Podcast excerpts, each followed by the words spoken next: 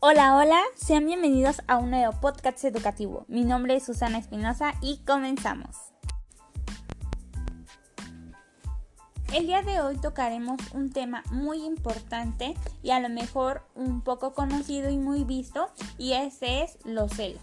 Este es el tema del día de hoy. Para comenzar, los celos son un sentimiento de malestar causados por la sospecha o temor de su persona amada, de su novio, de su novia, de su pareja. Pues que empieza en preguntarse si le es fiel o le es infiel.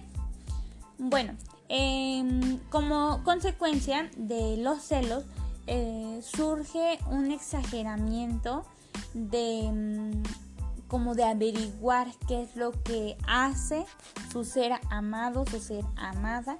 Em, y pues qué es lo que empieza a hacer esa persona que tiene mm, este sentimiento. Más que nada, cuáles son las conductas que presenta esta persona.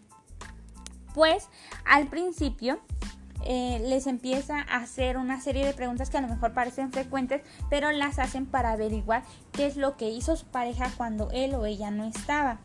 ¿Y cuáles son estas? Se preguntarán ustedes. Y pues a lo mejor ya todos sabemos como cuáles porque nos ha tocado ver o a lo mejor hasta nos ha pasado que son como el que has hecho, eh, con quién has estado, por qué no me contestaste, eh, con quién has hablado, mm, quién es con la que estabas hablando o por qué te está hablando.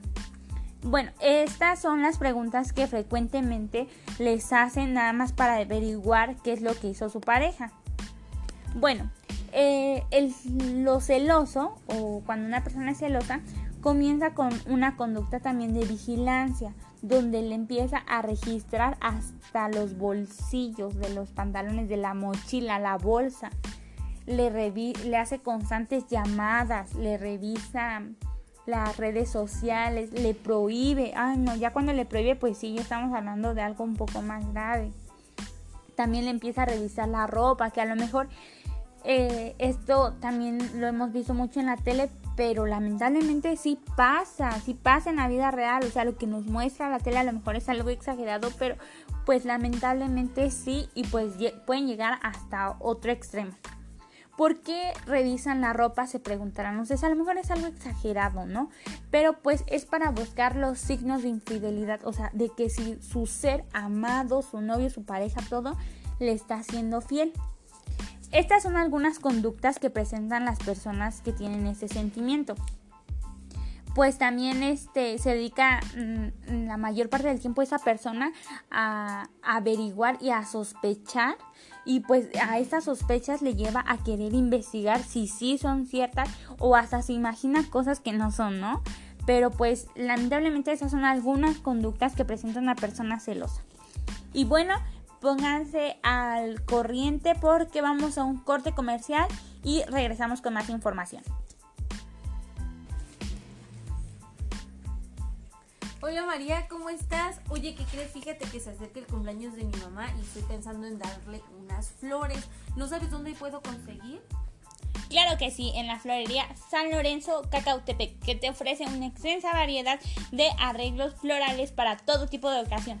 Puedes comunicarte con ellos al número 951-228-7877 o les puedes mandar un mensaje por Facebook. Con mucho gusto te atenderán. Ay, muchas gracias. Bueno, iré enseguida. Bueno, regresamos del corte comercial y continuamos con el tema del día de hoy que son los celos.